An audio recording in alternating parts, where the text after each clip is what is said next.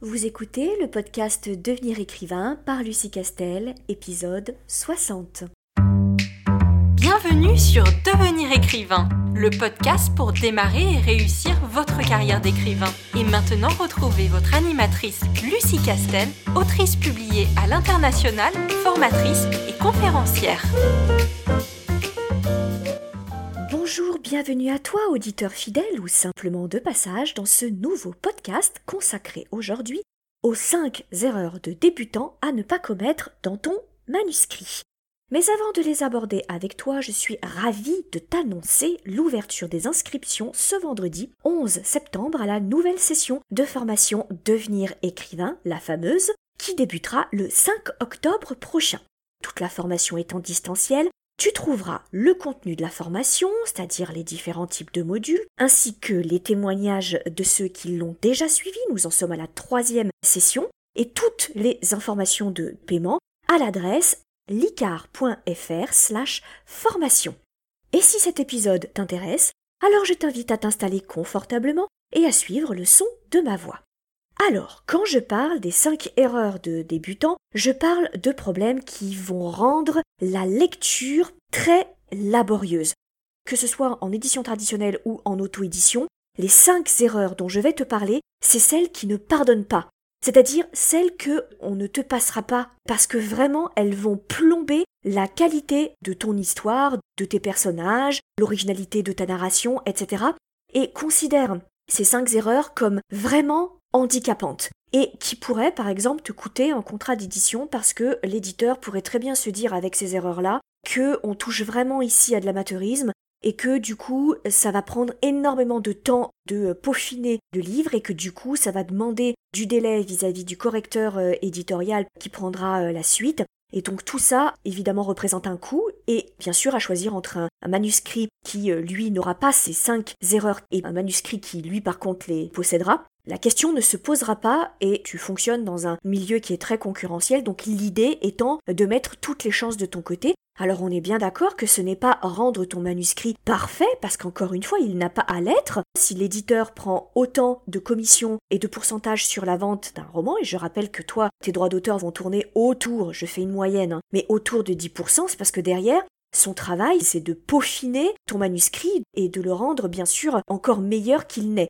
Et donc c'est la raison pour laquelle, entre autres, évidemment, il prend une part aussi importante sur le montant du prix. Mais entre faire une correction qui relève de quelque chose de normal, qui est que tu ne peux pas voir toutes les fautes, tu ne peux pas voir tous les problèmes de structure parce qu'au bout d'un moment, tu ne vois plus du tout les erreurs et tu n'es plus assez bon juge de ton propre travail. Donc entre les corrections qui sont nécessaires et qui sont normales sur un manuscrit et des corrections où on reprend le béaba de euh, l'écriture et de la narration, il y a, je pense que tu le comprends, un monde. Et ce monde-là, il vaut mieux que tu te trouves du bon côté plutôt que du mauvais. Et je te parle de l'édition traditionnelle, mais encore plus avec euh, l'auto-édition, puisque là tu vas passer par un correcteur freelance que tu vas évidemment rémunérer, mais il faut savoir que plus tu malmènes ton correcteur, plus tu fais des allers-retours avec lui parce qu'il y a énormément de travail à faire en termes de structure et en termes d'erreurs très importantes sur ton manuscrit, et plus tu prends le risque de triturer le manuscrit, et tu prends le risque évidemment qu'on voit les raccords, à trop vouloir bidouiller un manuscrit, ça finit par se voir. Voici les principales erreurs qu'on peut assez facilement éviter à partir du moment où on les connaît. Première erreur à laquelle je pense, c'est le manque de travail en amont. Écrire te lancer dans l'écriture d'un roman sans travailler le plan de découpage de tes grands enjeux, ni même de faire une fiche de personnage détaillée pour ton protagoniste. Écrire un livre sans réfléchir à son intention littéraire à la base, sans savoir de quel point A on part et vers quel point B on arrive, va forcément à un moment déséquilibrer la structure du roman. En fait, ça se sent ça se sent quand un auteur a décidé bon bah voilà j'ai vaguement une idée euh, de mon personnage j'ai vaguement une idée de mon aventure bah je veux démarrer l'écriture et puis je verrai bien où ça me mène. Et eh bien très clairement ça va manquer de structure. En gros on va très vite voir le manque de maîtrise dans la narration qui fait que bah il y a certains indices qui vont mal se goupiller il y a certains indices qui vont mal s'emboîter avec les précédents et il y a certaines actions et certaines révélations qui vont tomber comme un cheveu euh, dans la soupe tout simplement parce que ça n'a pas été stratégisé, si je peux dire, en amont de ton euh, roman, ça n'a pas été euh, conceptualisé et prévu au moins dans les grandes lignes. Hein. Je ne te dis pas de le faire euh, dans le détail si tu n'en as pas envie et si tu préfères garder un peu de souplesse, et c'est très bien.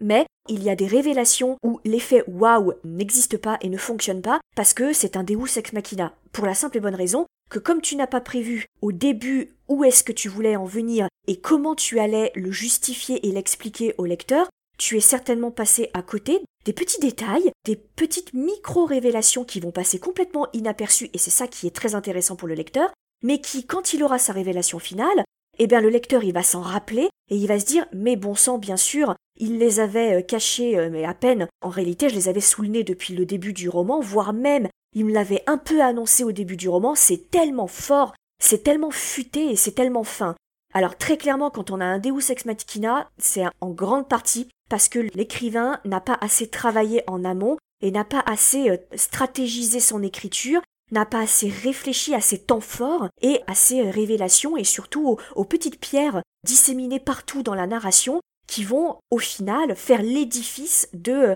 la révélation.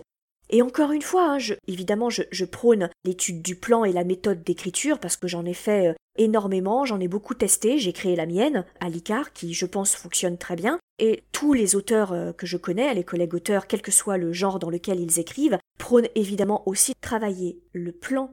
Ils se sont rendus compte que c'était bien plus efficace et que euh, il fallait euh, penser son projet final, penser sa narration dans sa globalité.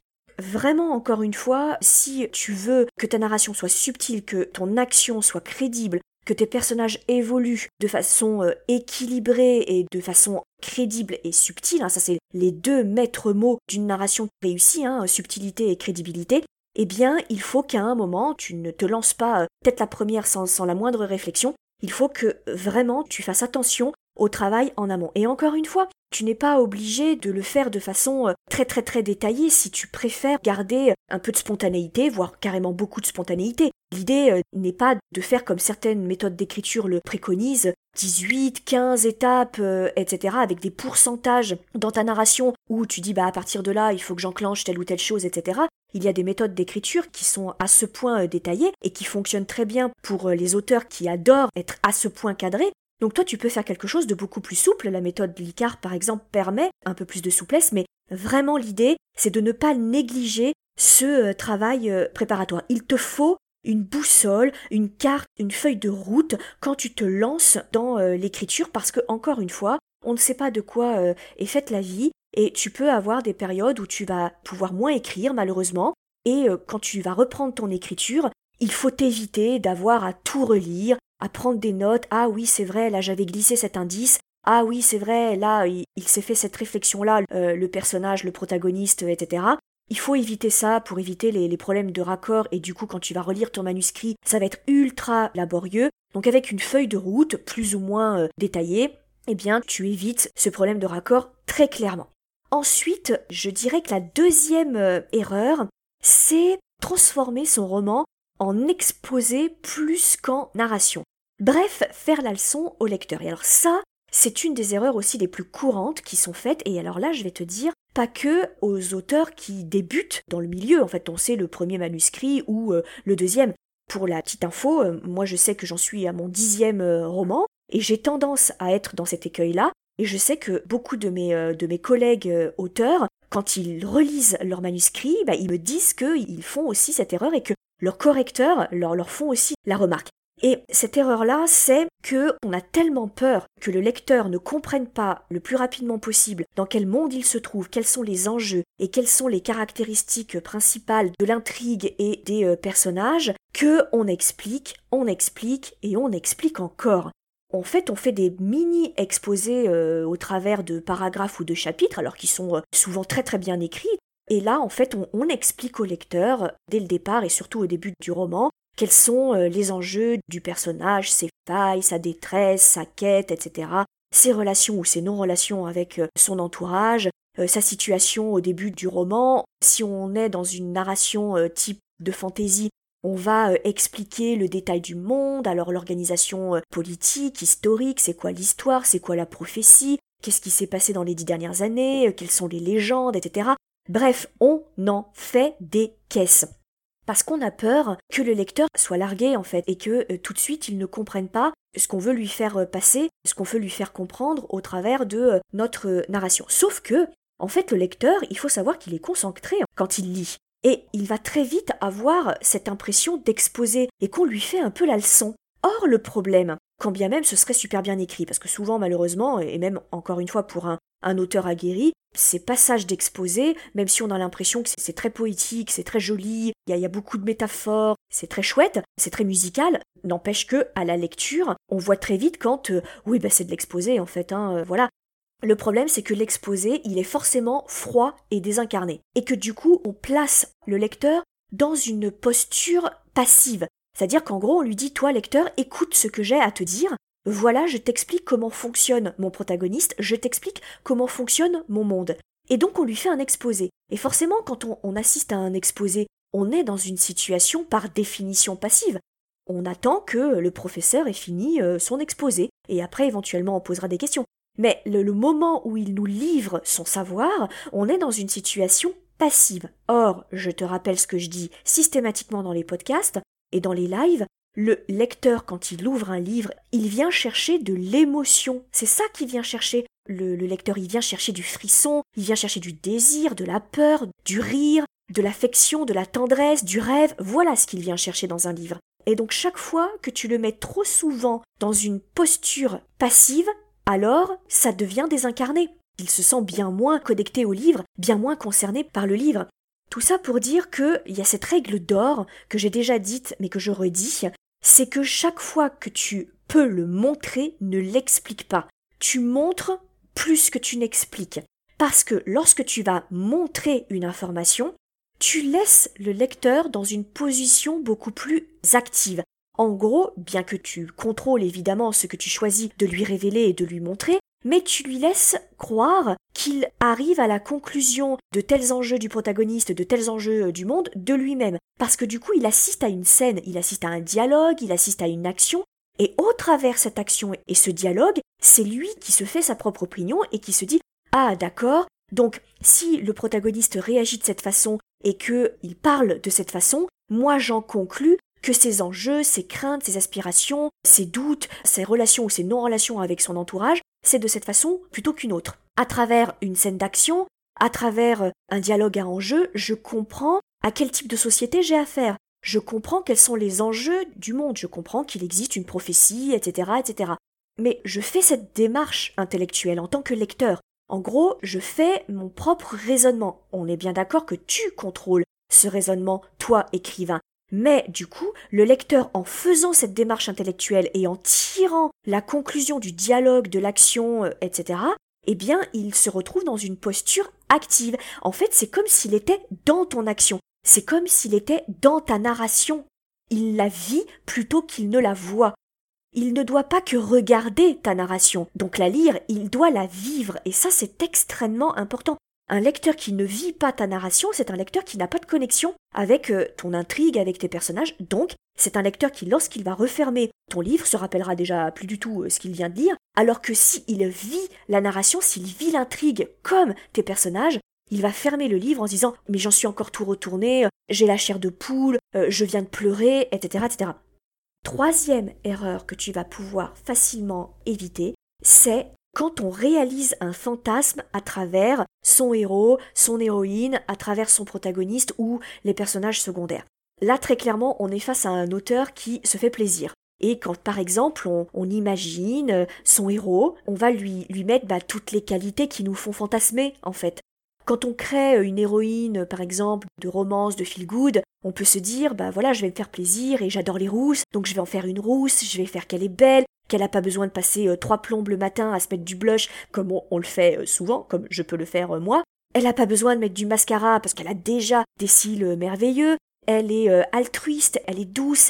On a un peu tendance, quand on crée un héros ou une héroïne, on a un peu tendance à vouloir se faire plaisir et à vouloir raconter la vie rêvée de, bah voilà, si dans l'absolu on voulait être le héros de notre propre vie, bah on aimerait bien être ce type de héros. Alors, je ne dis pas qu'il faut pas faire ça, je dis qu'il faut faire du coup attention, parce que lorsque on est dans la projection de notre fantasme, Le risque, c'est qu'on mette un peu trop de perfection dans ses protagonistes. Or, le problème, c'est que la perfection est haïssable. Vraiment, retiens cet adage-là. La perfection est haïssable parce que lorsqu'on est lecteur, on n'en a rien à faire de ce qui arrive à quelqu'un de parfait. Pourquoi? Bah Parce qu'on sait bien qu'il va s'en sortir, il est parfait. Donc euh, forcément, euh, même si euh, il lui arrive moult drames, moult aventures, etc., il est tellement plein de qualités, elle est tellement pleine de dons qu'à un moment, elle s'en sortira bien toujours, elle gérera. C'est pas nous au quotidien. Nous, au quotidien, il nous arrive une tuile, on n'est pas sûr de s'en sortir. On est la plupart du temps dépassé, on sait pas si on va y arriver, et, et c'est ce qui fait notre caractère touchant, en fait, qui fait que quand enfin on arrive à mener à bien un objectif, il y a vraiment de quoi être fier, parce que qu'à un moment, on, était sûr qu'on n'y arriverait pas. Parce que entre les enfants, euh, un mariage qui bat de l'aile, une amie qui nous trahit, le fait que on a des kilos en trop, qu'on n'est pas bien, que euh, on sort d'une opération qui a foiré, qu'on est au fond du trou parce qu'on vient de se faire licencier, et eh ben malgré tout ça, on arrive à faire des choses incroyables. Et ça, c'est ce qui nous rend humains, c'est ce qui nous rend euh, touchants, c'est ce qui nous rend aimables. Et eh bien pour un personnage, c'est exactement pareil. C'est une erreur de débutant de croire que plus tu vas créer un personnage merveilleux et parfait, plus le lecteur va être impressionné. Pas du tout. Plus tu vas créer euh, un personnage masculin euh, ténébreux, sexy, fort, génial, intelligent, puissant, qui sait où il va, qui est riche, qui est... Oui, d'accord, c'est très bien sur le papier, mais ça va gonfler au bout de trois chapitres, en fait.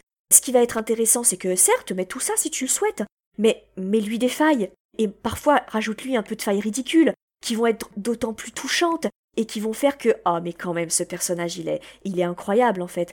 On rit, on pleure avec lui, et, malgré certains de ses défauts, il va se transcender, et il va devenir quelque chose d'incroyable.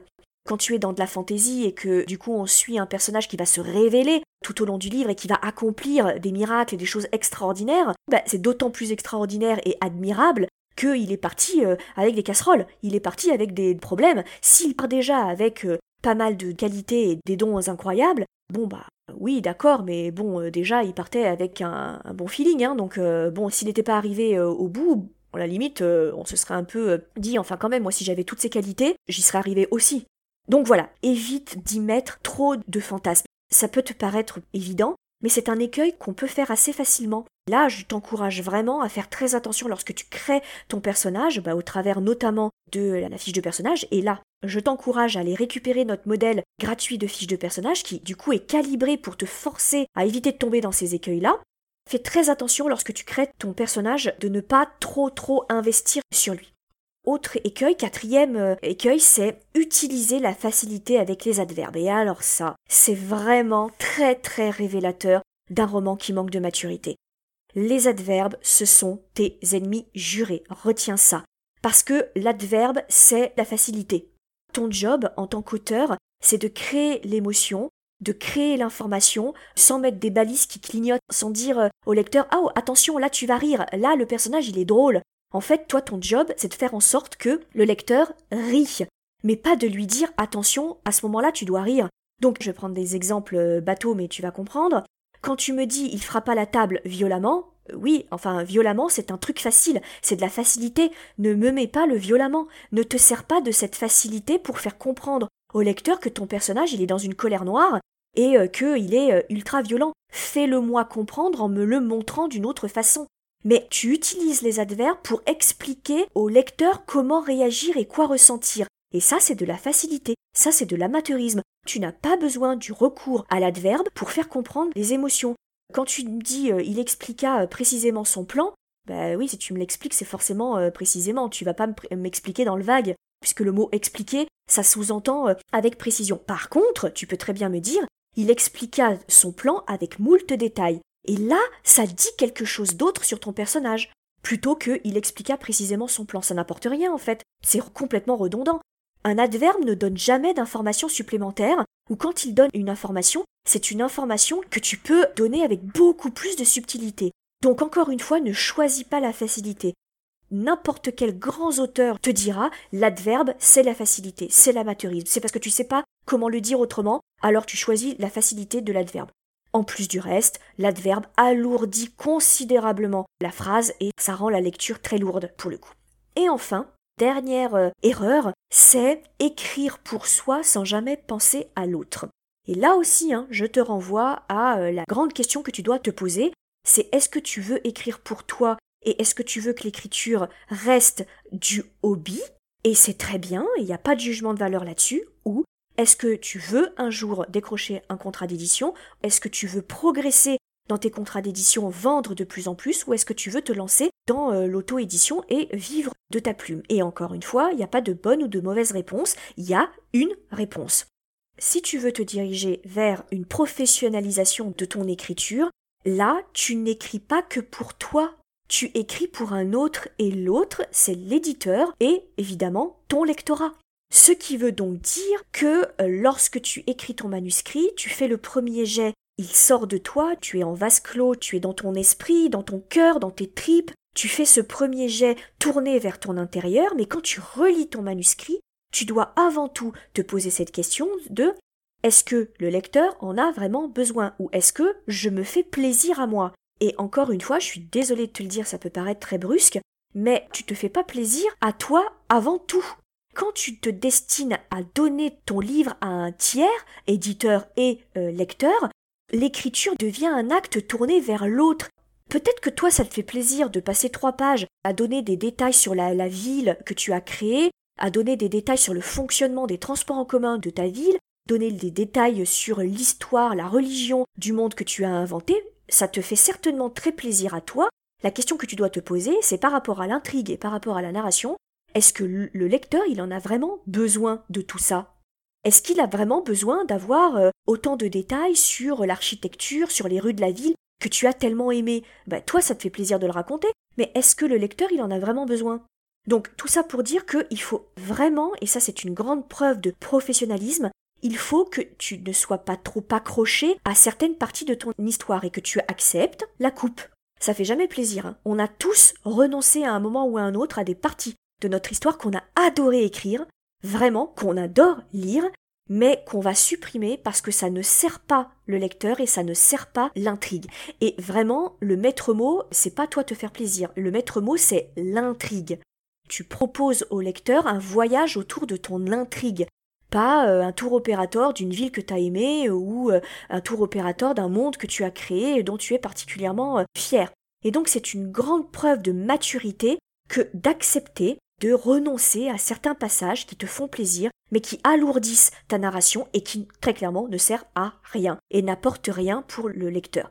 Alors il y a une règle qui circule dans le milieu des auteurs et cette règle-là, c'est la règle des 20% je schématise, c'est de la caricature, hein. bien sûr qu'il ne faut pas prendre ça au pied de la lettre, mais l'idée euh, c'est que, en fait, quand tu relis ton premier jet, tu supprimes environ 20% de ton livre. Ces 20%, c'est les 20% de trucs qui ne servent à rien et que tu as écrit pour te faire plaisir. Alors bien sûr, hein, c'est à prendre avec du recul. Je te dis pas de bien calculer euh, les 20% de ton manuscrit et de euh, strictement et absolument en enlever 20%. C'est juste une manière de dire, voilà, sois humble par rapport à ce que tu as écrit et dis-toi que c'est un écueil qu'on fait tous lors du premier jet, on en donne trop. Demande-toi à chaque fois, est-ce que c'est bien utile pour le lecteur? Quand tu relis ton premier jet, fais quand même un petit peu attention à avoir en tête cette question qui est récurrente et qui est est-ce que ça sert le lecteur ou est-ce que je l'ai fait essentiellement pour me faire plaisir? Voilà, j'espère que cet épisode t'aura un peu éclairé sur ce sujet. N'hésite pas à me soumettre des questions que tu aimerais que j'aborde dans d'autres podcasts et qui seront bien sûr utiles aussi pour d'autres de tes collègues auteurs. Je te souhaite une bonne semaine et je te quitte sur l'un de mes mantras préférés. Tu es un professionnel, ne laisse personne dire le contraire. Merci de ton attention et à très vite. Vous voulez devenir écrivain? Inscrivez-vous à notre newsletter et recevez en cadeau notre modèle de fiche de personnage ultra complète. Chaque semaine, découvrez nos conseils et une bonne dose de motivation. Rendez-vous sur licar.fr,